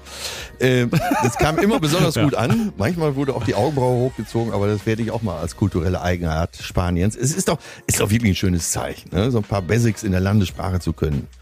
Ja, gerade wenn man so im Urlaub ja. oder auf Geschäftsreise unterwegs ist. Und deswegen hol jetzt mal deinen Bleistift raus oder spitz die Ohren. Wir lernen jetzt zusammen, wie man Cappuccino mit Hafermilch auf Türkisch bestellt. Merhaba, das kann ich noch. Yulaf Südlü Bier Cappuccino Lütfen. Cappuccino ja, klingt äh, tatsächlich so ähnlich wie in äh, Italien. Ja. Merhaba, Yulaf Südli Bier Cappuccino Lüften müsste es noch ein paar Mal üben, aber kriegst ja wohl hin. Ja, ja, und ich merke mir das jetzt einfach. Und so leicht kann es ja auch schon gehen, in fremden Ländern zu glänzen und natürlich auch deutlich besser zurechtzukommen. Unser Doktor Leon ist ja dafür da, uns den psychologischen Fachjargon beizubringen. Und Bubble hilft uns, den Alltag in verschiedenen Sprachen zu bewältigen. Die preisgekrönte Sprachlern-App gibt es für yes. 14 Sprachen. 14. Leute, Bubble lohnt sich wirklich in kleinen Lektionen, die so 10 bis 15 Minuten dauern, könnt ihr das Sprachlernen ganz easy in euren Alltag integrieren und lernt dann ganz realistische Dialoge, aber auch die passenden Vokabeln dazu, die man wirklich direkt gebrauchen kann. Ja, und das Beste ist, ein Jahr Bubble gibt es jetzt für betreutes Fühlen Hörende für den halben Preis. Halber Preis, Leute. Ein ganzes Jahr? Ja, lerne ein Jahr die Sprachen deiner Wahl und zahle nur sechs Monate mit dem Code FEEL, also F-E-E-L äh, alles groß geschrieben und einfach auf bubble.com slash audio einlösen. Das Angebot ist gültig bis 30. April. Leute, mehr Infos und den Link gibt es in den Shownotes im Linktree und in der Folgenbeschreibung. Das Ganze lohnt sich wirklich, wirklich, wirklich. Sprachen lernen bringt den Kopf so nach vorne. Ist sowas Schönes, wenn man in anderen Ländern ist. Aber ich finde ja auch in Deutschland können wir zum Glück an vielen, vielen kleinen Momenten Fremdsprachen benutzen. Bubble können wir sehr empfehlen. Mit unserem Code viel kriegt der Fettrabatt. Aber der, der Wegdrücker Atze, den gibt's. Ja, total. Ich bin, da bin ich der Meister meines Fachs. Deswegen war es ja so leicht für Stefanie Stahl, mich an der Stelle auseinanderzunehmen. Ich war quasi äh, Patient Null, was Harmonie angeht.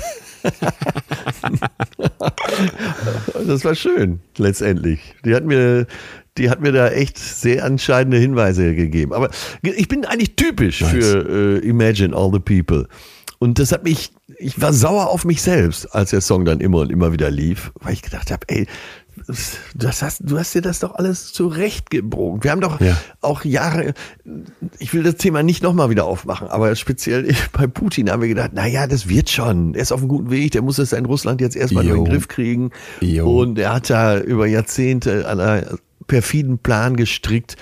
Und wir im Westen haben uns die Hände auch schmutzig gemacht, weil wir mit unserem Glücksversprechen eben wollten, dass er so ist und gar nicht richtig hingesehen haben. Das wird Das glaube ich auch. Wir haben ja. nicht hingeguckt. Und zwar, äh, als dann immer wieder Indizien kamen, weil hingeguckt wurde. Ich meine, ich war, ich war bei einer, bei einer Sendung äh, Dieb und Deutlich im NDR, wo eine russische Journalistin und eine ukrainische Journalistin, also beide jeweils mit Wurzeln in den Ländern vor Ort mhm. waren.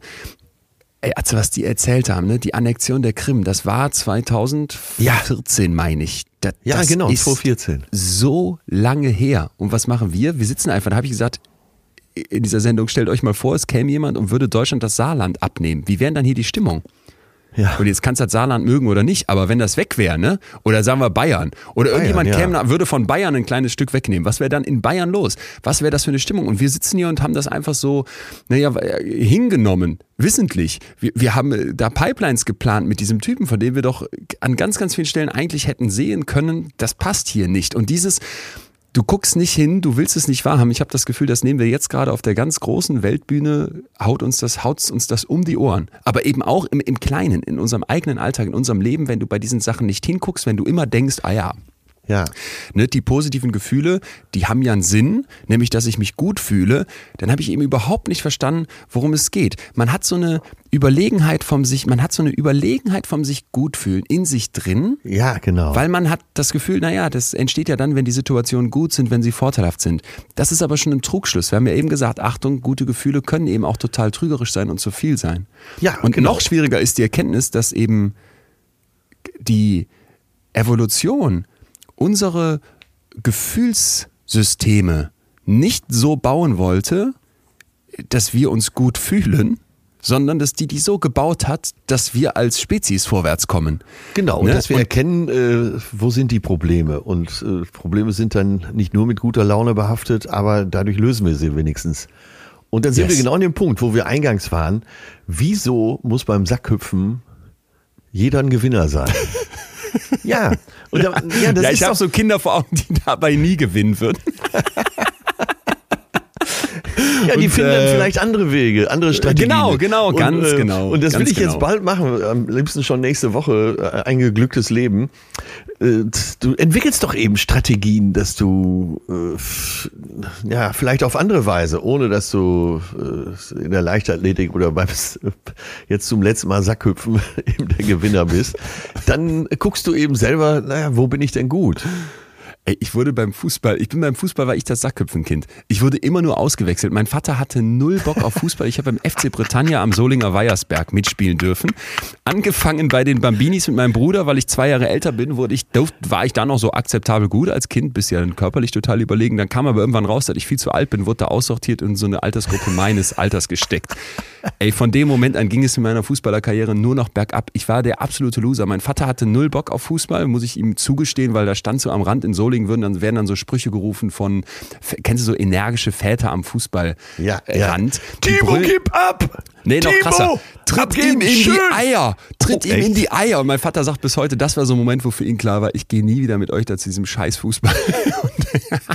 dann sagte meine Mutter noch, aber du musst doch mit dem Lea noch die Position üben. Hatte der auch keinen Bock mehr drauf. Und es war dann folgender Effekt. Spiel am Samstag, ich in meinem grünen FC Britannia Trikot.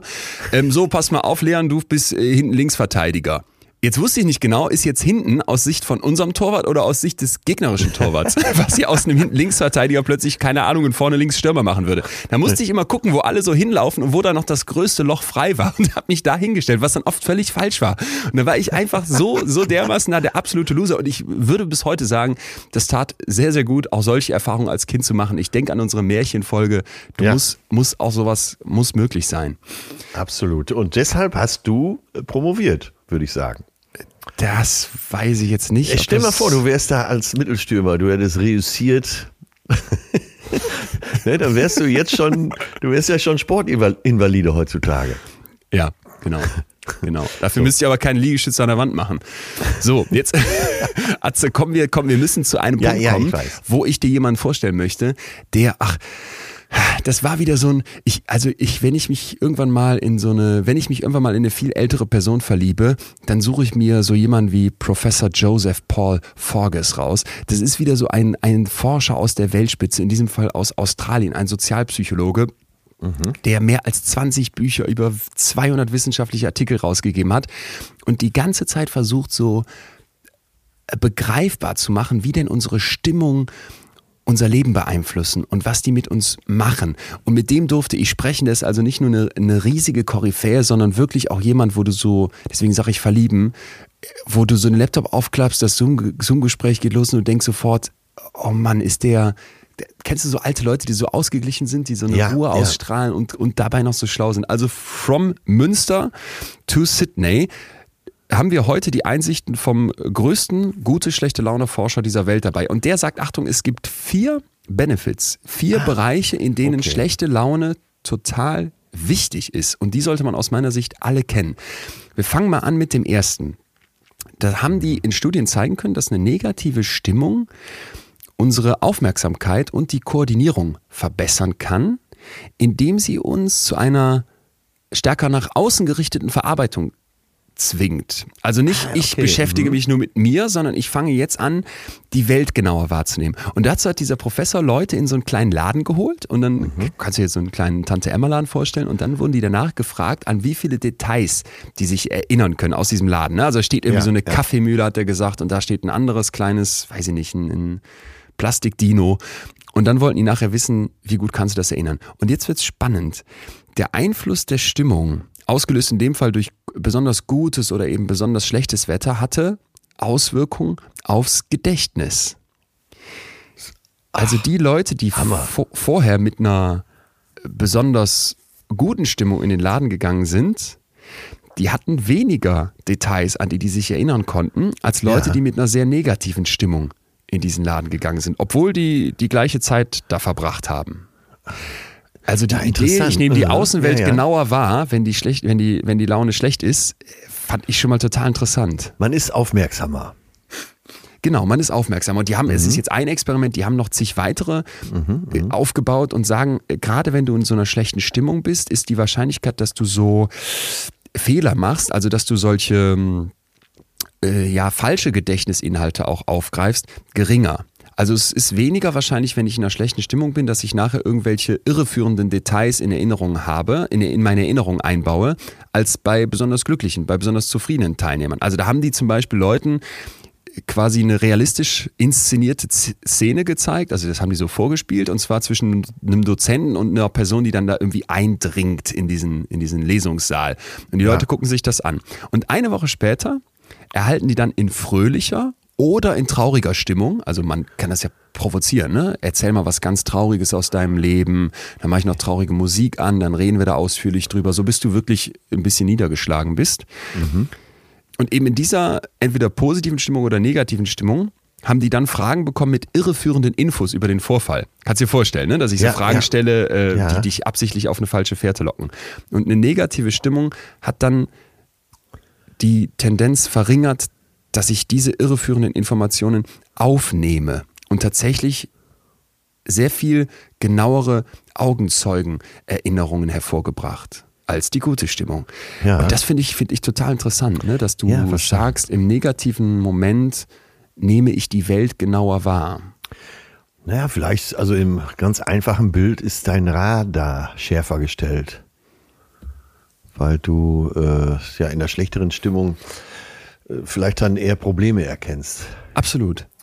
Also Absolut. nur eine These von mir, ne? Nein, aber nein, es kann man ist sich ja absolut. vorstellen. Mhm. Ja, tatsächlich passt das auch ganz gut. In der Wissenschaft sagt man dazu, dass es äh, in der positiven Stimmung so ein, naja, ein Top-Down-Prozess gibt. Ich bin, wie ich bin und die Welt muss sich jetzt mir anpassen. Ne? Ich, ich stülpe so meine Einstellungen, meine Annahmen der Welt über. In der negativen Stimmung ist es andersrum. Ich versuche, alle Informationen aus der Welt zu bekommen. Und das macht ja total Sinn. Die negative Stimmung signalisiert mir, hier stimmt was nicht. Hier passt was nicht. Hier ist was nicht gut. Versuche jetzt zu lernen. Versuche jetzt mitzunehmen, was da los ist, um das für die Zukunft zu vermeiden. Ja. Ja, interessant. Aber äh, leuchtet auch ziemlich ein, muss ich sagen. Finde ich auch. Aber hatte man, äh, äh, jetzt finde ich nicht auf dem Radar, oder? Wenn ich dich Nein, fragen würde, was sind Vorteile von negativer Stimmung? Und damit können wir vielleicht direkt zum zweiten Bereich kommen, nämlich den Urteilsleistungen.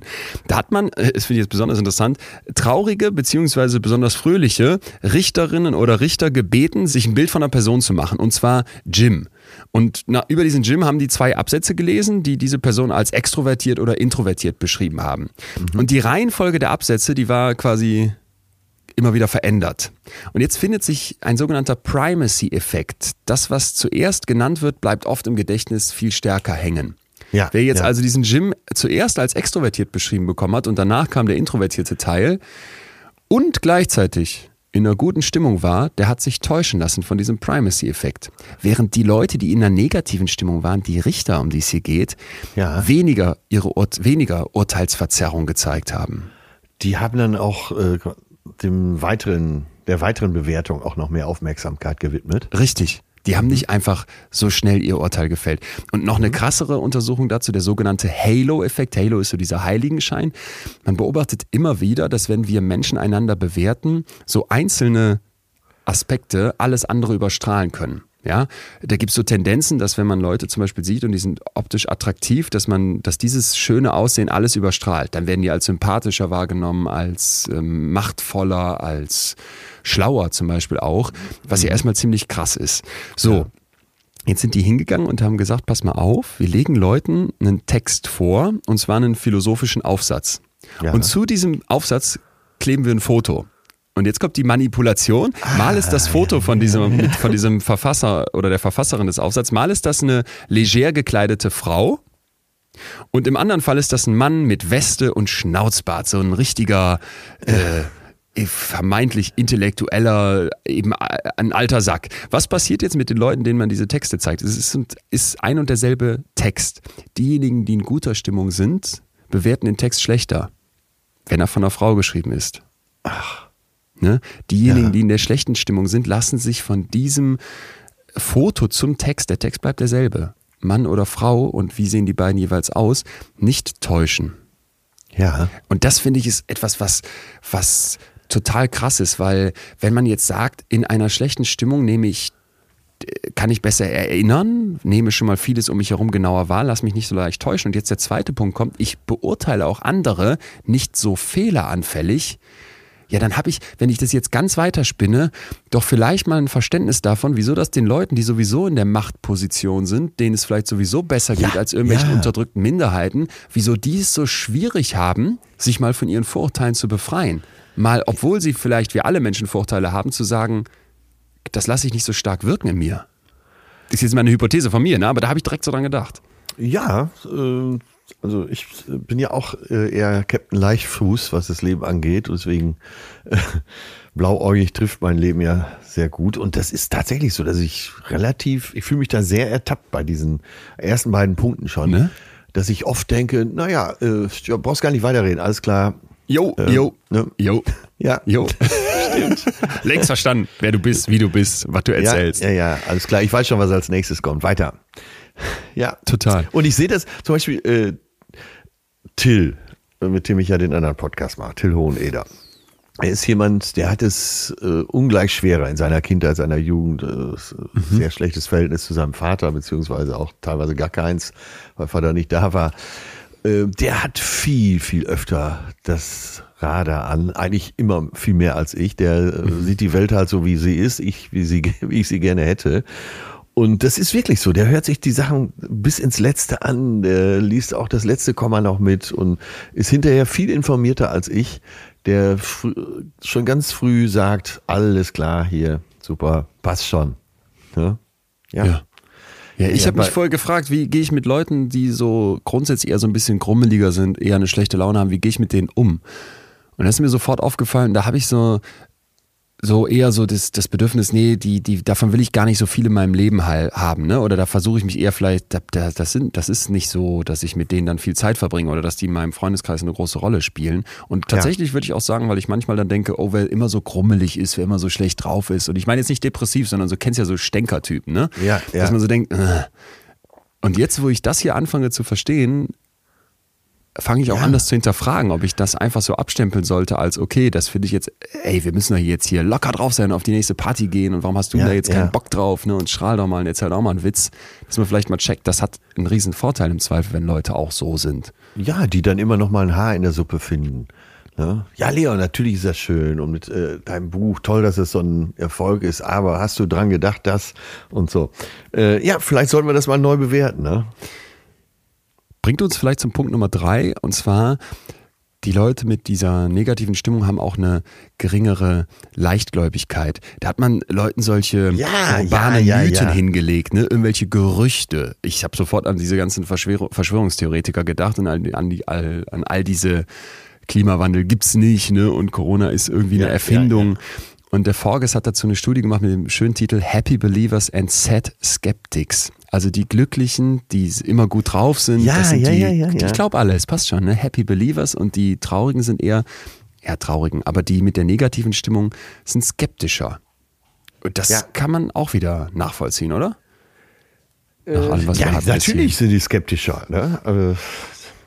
man sagt ja auch, ne, der, der Pessimist hat wahrscheinlich öfter recht. Genau. Aber man sagt natürlich auch, der Optimist hat das schönere Leben. So. Ja, und das, das finde ich aber ist ja auch legitim. Ja. Wenn du dich jetzt fragst, womit hast du denn das schönere Leben, dann ist es doch absolut richtig zu sagen, ey yo, wenn ich mit guter Laune durchs Leben gehe, wenn ich gute Gefühle habe, ist die Wahrscheinlichkeit einfach höher. Mein Punkt ja. ist, und das merken wir doch gerade auf der großen Weltbühne, das ist aber nicht immer gerechtfertigt. Es gibt eben Momente im Leben, wo diese gute Stimmung nicht passt.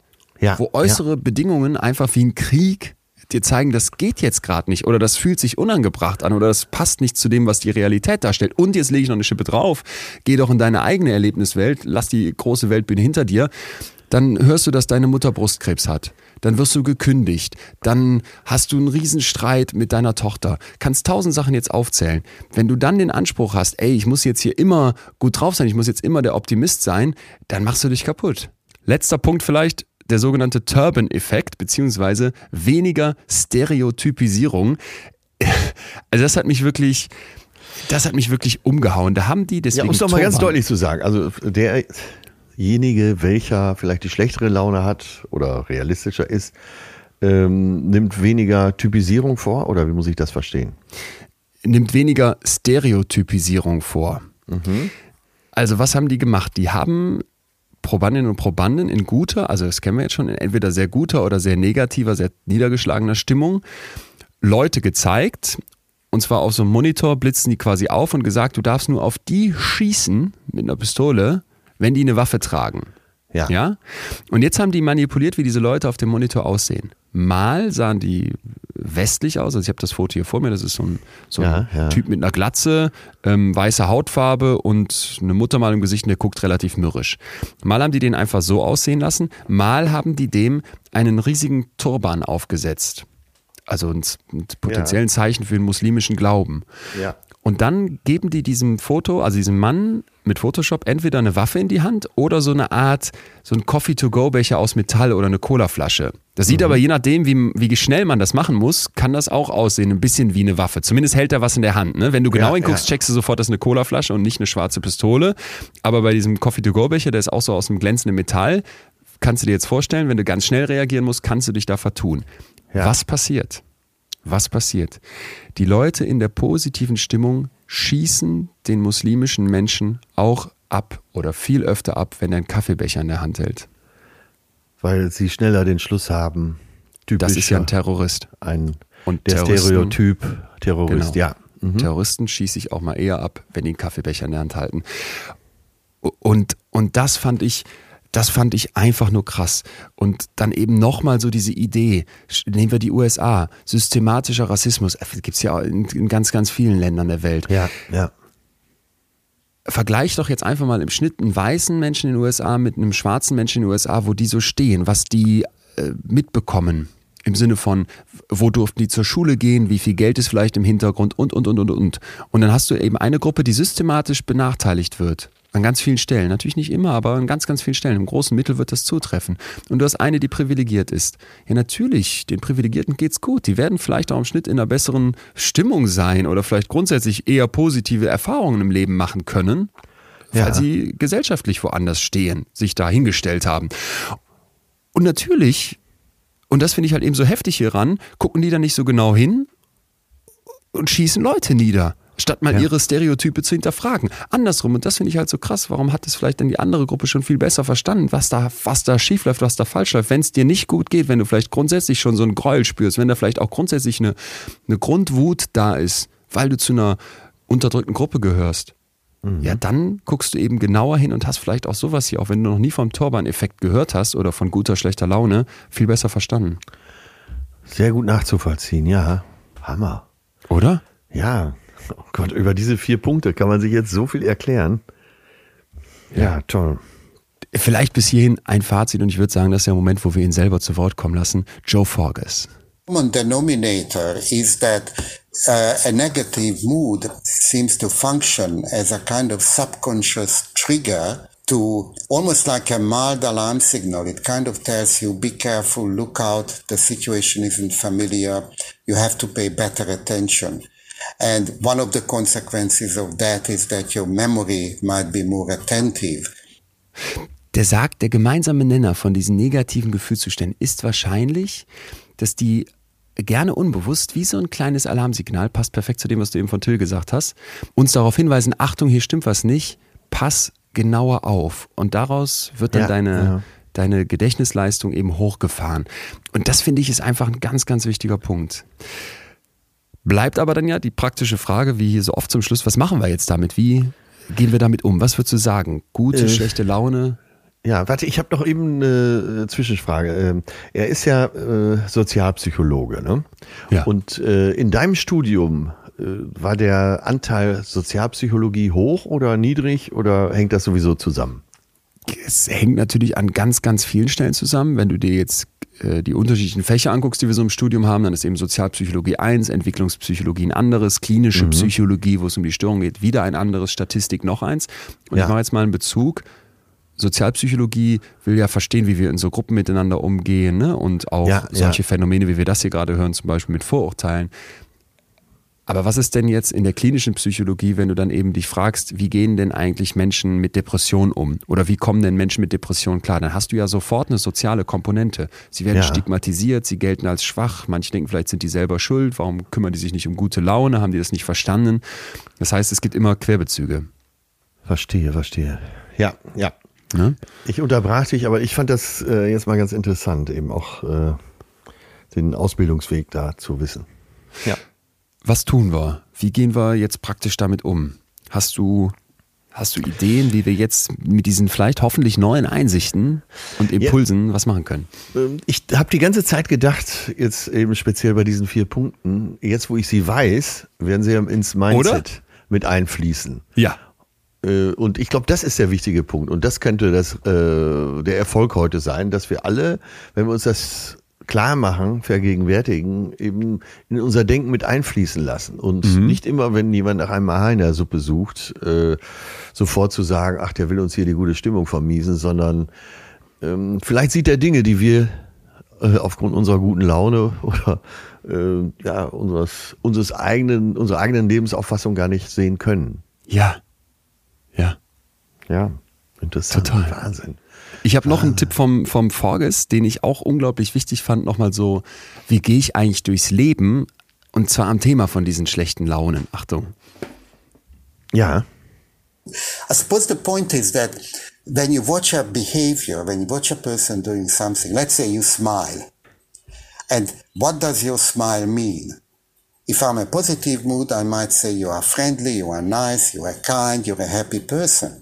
But if I'm in a negative mood, I could look at exactly the same smile and I might say, you are awkward, you are condescending, you are uh, insecure, you know, your smile isn't quite right. And my mood, the way I feel, influences the way I interpret what I see out there. Okay, ja. Was sagt ja. er? Wenn ich ein und dasselbe Lächeln habe und es geht mir gerade gut, also mich lächelt irgendwer an, dann kann ich sagen, wenn ich gut drauf bin, ach, dir geht's gut, du bist, du bist ja nett, du bist freundlich, ne, super, alles klasse. Wenn ich dasselbe Lächeln in einer negativen Stimmung sehe, könnte ich sagen, du bist äh, komisch, du bist herablassend, du bist irgendwie das passt hier gerade nicht. Und er sagt, wir dürfen uns eben nicht darauf verlassen, dass es irgendwie eine Realität gibt, sondern dass unsere Stimmung massiv mit beeinflusst, wie ich die Realität sehe. Ja. Und das bringt mich nochmal so zum Anfang zurück, als ich gesagt habe, ja, ich ja, erlebe immer Leute, die sich nach außen dann so und mich eben auch selber total verstellen können, beziehungsweise total was Positives ausstrahlen und das in Wirklichkeit nicht sind. Und dann zu erkennen, wenn jemand vielleicht in einer schlechten Stimmung ist, dass der mal genauer hinguckt und sagt, ist dein Lächeln eigentlich echt? Ja. Oder ist da was dahinter? Statt einfach nur zu sagen, juhu, wir sind hier in der Happy World und alles klasse und wir, wir lächeln alle. Das finde ich ist einfach auch so ein, so ein ganz, ganz wichtiger Punkt, wenn es ums Fühlen geht. Ja, für alle, die sich jetzt so realistisch so eine Situation vorstellen wollen, äh, stellt euch vor, euer Gegenüber ist äh, ja fast übertrieben gut gelaunt und ihr sagt nach dem, na, wie geht's? Gib mir mal deine Hände und ihr fragt, geht's dir wirklich richtig gut? Ist alles, alles okay mit dir? Das finde ich so, ein, so eine entscheidende Situation. Sollte man auch ab und zu mal machen, übrigens. Auch in, in den Zeiten von Pandemie. Geil. Vielleicht dann hinterher die Hände waschen, aber, äh, aber wirklich mal die Hände nehmen und, und mal versuchen zu erspüren, wie ist die Energie genauer hinschauen sozusagen. Ja, ich, ich, ich wäre jetzt bei Energie erspüren direkt wieder wissenschaftlich skeptisch, aber es ist mir egal. Ja. Mir geht es darum, äh, Fühl, ja. ich, ich finde nee, ich finde den Punkt total, total gut. Ja, total gut, weil alleine in dem Moment, wo ich sage, gib mir mal deine beiden Hände, und wir stehen jetzt hier was. kurz, da passiert ja was und wir stehen jetzt hier kurz mal ruhig, signalisiere ich dir doch, wenn du jetzt einen Tränen ausbrichst oder wenn du mir jetzt sagst, ja. mir geht's eigentlich total scheiße, ich habe dich gerade angelogen, dann habe ich dafür gerade mal Zeit und ich wäre ja, dafür empfänglich. Ja. Weil sonst wissen wir doch ganz genau, wenn uns jemand fragt, wie geht's dir eigentlich, die Leute wollen angelogen werden. Ja. ja wenn ich dann sage, mir geht's grausam, ich bin niedergeschlagen, ich weine, ich bin depressiv, ich suche dir was aus. Da musst du allerdings auch bereit sein, mit dem Echo zu leben. Jo, das stimmt. Ja. Das stimmt. Und das ist gut. Aber ich habe noch nie erlebt, dass ich jemandem die Hand oder die Hände gegeben habe, dass ich äh, sag dann ja gern mal, komm, ich gebe dir ein bisschen von meiner Energie ab. Ich laufe hier mhm. gerade über. Äh, da habe ich noch nie erlebt, dass ich nicht selber dadurch Energie bekommen habe. Und selbst wenn der andere noch ah, so scheiße okay. drauf war. Ja, probier das gern mal aus. Ich bin ja eh der Meinung, jetzt gerade die letzten zwei Jahre, aber dass wir insgesamt, ich meine nicht das Guten Tag sagen und den Handschlag und zu fest gedrückt, zu leicht gedrückt nee, und nee. so weiter, sondern wirklich bewusst mal die anderen Hände in die Hand nehmen und gucken, äh, wie, wie steht man sich einander gegenüber.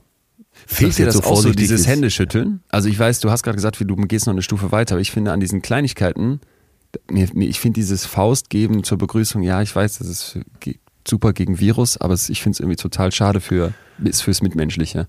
Ja, ich habe so ein bisschen Angst, dass uns äh, dieses Umarmen, Händeschütteln und so verloren geht. Es fühlt sich komisch ich, an. Ich meine nicht dieses Ausholen und dieses Dominante oder wie gesagt den ja, ja. toten Fisch in die Hand geben, sondern äh, so herzlich halt ne? und sich dabei auch wirklich in die Augen schauen. toten Fisch in die Hand geben. ja. ja, gibt auch so Runden, wo, wo dann so guten Tag gesagt wird und einer gibt in die Hand, guckt aber schon dem anderen in die Augen. Ne? Und beim nächsten ja. macht das wieder so. Ja. Äh, darauf kann Geil. ich gut verzichten. Ja. Jo. Vielleicht, wenn man jetzt hier sitzt und äh, so denkt, okay, ist denn jetzt die Message, ah ja, schlechte Laune ist super? Nein, es ist eben ein, ein Wechsel zwischen den beiden und nicht wie bei der bipolaren Störung, dass ich so viel Angst vor dem Schlechten habe oder dass das so extrem bei mir wird. Nochmal nicht falsch verstehen, ich will den Leuten ja nicht die Schuld zuschieben, darum geht es überhaupt nicht, aber dass wir halt eben sehen, das kippt so ins ganz Extreme. Ein ausgeglichenes Wechseln zwischen positiven Gefühlen und negativen Gefühlen und eben vor allem ein, ja, es gibt diese schlechte Laune, es gibt diese schlechten Tage, es gibt diese melancholischen Zeiten, es gibt eine ja. Niedergeschlagenheit. Und das ist nicht, die Welt ist nicht in Ordnung, sondern das ist im Zweifel, aha, jetzt gucke ich genau hin, jetzt verstehe ich besser, das hat unfassbar viele Vorteile auch und damit kann ich die Welt vielleicht, wenn sie mir nicht in Ordnung vorkommt, egal ob sie es wirklich ist oder nicht, wieder ein Stück weit mehr in Ordnung machen für mich selber. Genau. Und auch, ich sage es jetzt mal wieder sehr volkstümlich, auch die schrägen Vögel der, im engeren Umfeld äh, vielleicht mal anders bewerten und mal gucken, ob die vielleicht nicht eine Menge mehr mitkriegen als man genau, selbst. Genau. Ja. Und vielleicht dazu noch ein Hinweis von Forges, worauf kann ich denn achten, um zu checken, ob es jetzt zu viel wird mit der schlechten Laune, ob ich mir Gedanken machen muss. Weil wir Ah, wollen ja, ja, hier ja, auch ja. ganz klarstellen, jemand, der in einer Depression ist, der könnte jetzt ja sagen, ah, Arzt und Lehrer haben berichtet, schlechte Laune ist gut, ich fühle mich schlecht, ich bin niedergeschlagen, ich bin traurig, super, jetzt gehe ich mal in den Supermarkt und gucke an, wie viele Sachen ich mich danach erinnere, wenn ich rauskomme. Darum geht's nicht. I think when it starts interfering with your normal daily life, when you don't get up in the morning, when you can't perform the tasks you have to perform, when you find that your relationships suffer because your partner finds it difficult to be with you. I mean, I think it's fairly obvious signs that you are in a debilitating bad mood, which actually interferes with your normal life. But just going through the day and feeling up and down, which we all do, it seems to me that that's a fairly normal state for us to be in. Ganz, ganz wichtig, wenn ich merke, ich funktioniere nicht mehr, diese schlechte Laune interferiert mit meinem Leben so massiv, dass ich auf der Arbeit, in den sozialen Beziehungen nicht mehr klarkomme, dass mein Partner, meine Partnerin nicht mehr mit mir zusammen sein kann oder Zeit verbringen Ja, ja, möchte, ja. dann ist es ein zu viel. Aber so dieses durch den Tag gehen und es gibt Ups and Downs, Hochs und Tiefs, das ist pretty normal, ganz normal, sagt er. Genau. Das finde ich total entlastend, dass man sagt, du ist doch ganz normal.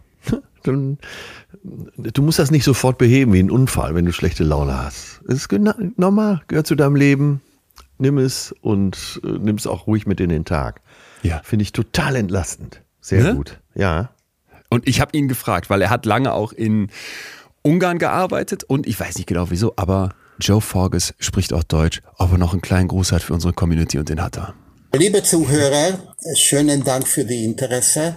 Meine Nachricht ist, dass äh, negative Fühlungen mehrmals auch positive Effekte haben können. Und man sollte das akzeptieren, dass positive und negative Fühlungen ein normales Teil des menschliches, äh, menschlichen, menschliches, menschlichen Verhalten sind. Jetzt bist du auch verliebt, oder? Ja, total. Ich wollte gerade sagen, zauberhaft. Ich möchte mit ihm in Urlaub fahren. Ja. Atze. Und das zeigt mal wieder, äh, wie ja, ähm, charmant Wissenschaftler sein können. Ja, ja. Wer was anderes glaubt, sollte mal öfter in schlechter Laune versuchen, seine Stereotype zu hinterfragen. Für mich einfach wirklich was, wo ich mittlerweile merke, das, also ich weiß, das klingt jetzt vielleicht ein bisschen pathetisch, aber in den letzten drei, vier Jahren, seitdem ich mich mit Gefühlen auseinandersetze, Recherchen fürs Buch, jetzt hier unser Podcast ja nochmal intensiver, dass das wirklich was in meinem Leben verändert hat. Dass wenn ich heute eine schlechte Stimmung habe, wenn ich eine schlechte Laune habe, wenn ich wegen irgendwas niedergeschlagen bin, ich habe es letztens noch erlebt, dass ich, was heißt, dass ich das genieße? Überhaupt nicht. Es fühlt sich ja grausam an.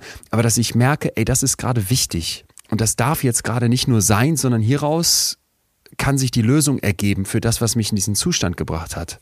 Ja, und das nehme ich mittlerweile so an. Ne? Also ich habe mich letztens wirklich dabei beobachtet, wie ich auf dem Sofa saß und mir ging es, mir jetzt schon was her, ein paar Monate, aber da war wirklich eine, eine traurige Nachricht in mein Leben auch gekommen und ich habe gedacht, das ist gut, dass du jetzt, dass du jetzt gerade runtergefahren bist. Das ist gut, dass dich jetzt die Traurigkeit gerade ein Stück weit in die Knie zwingt, weil du jetzt nicht mit den Jungs Rennrad fahren gehst und darüber hinweg gehst und heute Abend in eine Bar oder auf, auf eine Party in Münster, sondern dass du jetzt hier sitzt und erstmal versuchst mit dir da klarzukommen. Ja, Da, ja. da, das habe ich mittlerweile so verinnerlicht und merke auch, dass das unglaublich entlastet. Du fühlst dich weiterhin schlecht, das möchte ich nicht kleinreden, das ist nicht angenehm. Aber du bist nicht mehr in so einer zweiten Ebene, dass du dich dafür fertig machst. Ja, nicht mehr mich selbst und ich werde Till auch nicht mehr so fertig machen demnächst. Lass den ihn- mal. Was, warum machst du den jetzt fertig? mit anderen Augen. Sehr gut. Sehr gut. Ja, das, ist doch wir heute schön. Ja, ja, ist auch schön. Ich bin ja gern mit ihm zusammen. ne? Wir ergänzen uns ja gut, weil I er know, I know. ähm, Aber ich kann mir auch vorstellen, dass du ein strenger, ein strenger, ein strenger Zeitgenosse in solchen Momenten sein kannst. Ja, ich poche ja auch äh, Harmonie und äh, alles ist schön. Und er ist ja derjenige, der es eher hinterfragt und bleibt skeptisch. Der hat mich auch schon oft vor sehr, sehr großen Dummheiten bewahrt. Äh, Ich bin ihm ja auch sehr dankbar. Er ist ein guter Freund. Dann haben wir jetzt noch zwei Sachen. Einmal unsere Ankündigung, die gute Nachricht. nach der ganzen schlechten Laune. Und, also, was war mit diesen Papageien? Ich habe hab die ganze, ich habe mir sofort hier geschrieben. Äh, Schottische Papageien, die im Käfig sich anmotzen. Was wollte Kai Pflaume von dir wissen? Äh, Also, ob äh, in Schottland, in Shire, äh, es ein äh, zoologisches Gehege gibt, wo man fünf Papageien voneinander trennen musste. A, weil sie den Besuchern die Mützen geklaut haben. Äh, B, weil sie Stromkabel durchgehackt haben. Und C, weil sie äh, die Besucher beschimpften. Und zwar äh, immer, wenn sie zusammen waren, sich da gegenseitig hochgeschaukelt haben. Also, also ein Wettbewerb der, äh, der Besucherbeschimpfung. Und das war richtig. Und das habe ich nicht für möglich gehalten. Ist das geil. Hammer. Ne? 1500 auf C. Hammer. Ja, ja, ja, ja. Kein Wunder, dass ich verloren habe. Ist das krass. Ja, ich war auch sehr geschockt. Dann äh, werden wir am 15. Oktober. Moment, jetzt macht Trommelwirbel erstmal. Ach so, okay. Nachdem du ja nicht wolltest, dann ja doch irgendwann. Ja, darf ich das so sagen? Jetzt sag's. Wir kommen am 15. Oktober nach Münster. Ich bin für den Rest des Tages jetzt schlecht gelaunt, damit ich auch wirklich mehr mitkriege.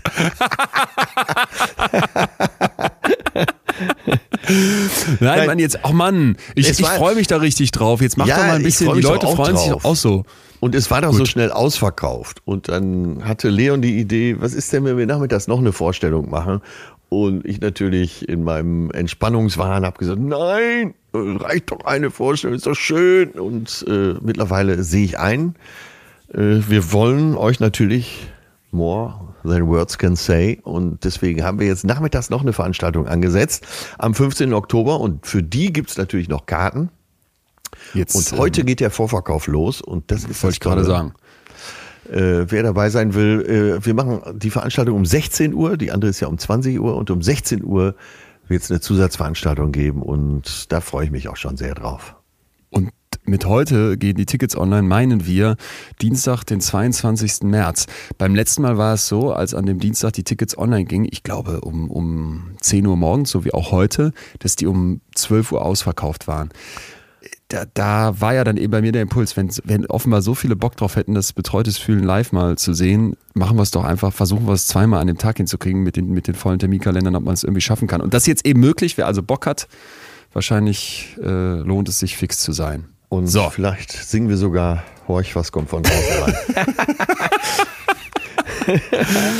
Das Leon, auch ich habe hier ein Thema für nächste Woche stehen. Ich überfall dich jetzt damit. Ja, bitte. Und du kannst ja auch immer Nein sagen. Würde ich Ähm, tun. Es ist ein bisschen nah an unserem heutigen Thema, das gebe ich gerne zu, aber irgendwie auch nicht, weil es viel äh, rudimentärer ist und umfassender. Mhm. Und äh, ich habe ja eben diese Biografie geschrieben, Blauäugig, die kommt ja dann am 1. April raus.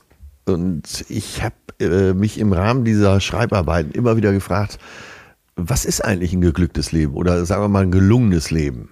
Ja. Und darüber würde ich gerne mit dir sprechen. Was macht ein gelungenes Leben aus? Was hältst du davon? Das passt, das passt wie eine Eins. Das passt. Ähm, da habe ich unglaublich viele Pfeile im, im Köcher. Deswegen passt mir das super. Und wenn das noch irgendwie zu deinem Buch passt, ach Mensch, das, da schlagen wir ja schon wieder einen ganzen Fliegenschwarm mit einer Klappe. Dienstag, 29. März dann also. Ja, ich bin Das- drauf gekommen, weil ich in der, im Interview gefragt wurde, äh, was wäre denn gewesen, wenn Sie jetzt äh, Schreiner geworden wären? Ja, In, in deinem Fall natürlich besonders äh, nah an, an dir dran oder Vertreter. Und ich habe Was, geantwortet, was, was? wahrscheinlich. Wie wenn ich Schreiner, wie so an mir besonders äh, nahe. Ja, äh, dein Bruder ist ja jetzt kein Psychologe. Ne? Okay, sondern tatsächlich sogar äh, engagiert sich als Tischler. Zumindest als angehend. Tischler. Ja.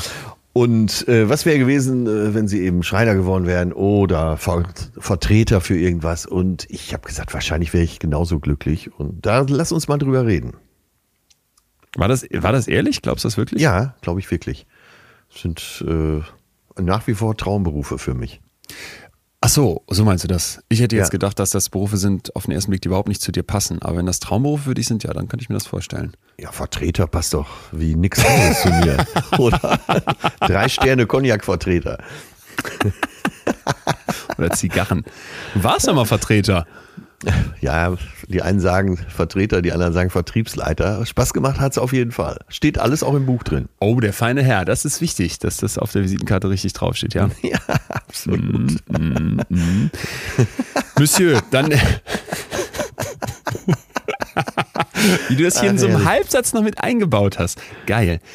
Impression Management. Nächste Woche dann also gelungenes Leben. Werte Welt da draußen. Wir würden uns riesig freuen, wenn ihr am 15. Oktober zu uns nach Münster kommt. Halle Münsterland ist gebucht. Wir haben abends äh, die Show schon voll, aber wer Bock hat, nachmittags gibt's dann jetzt hoffentlich, wenn ihr nicht schon geklickt habt, noch ein paar Tickets. Und ansonsten nächste Woche hier in der gewohnten Manier. Bisschen Wissenschaft, bisschen Leben. Was ist ein gelungenes Leben? Ein toller Reim. Das klingt nach so einem Liedchen wie. Kannst du es nochmal singen? Horch, was kommt von draußen rein? ah, das war jetzt, glaube ich, die perfekteste Version von Horch. Jorge González. tschüss, tschüss. Mach's gut. Sag mal, sag mal. Ich sag mal, sag mal.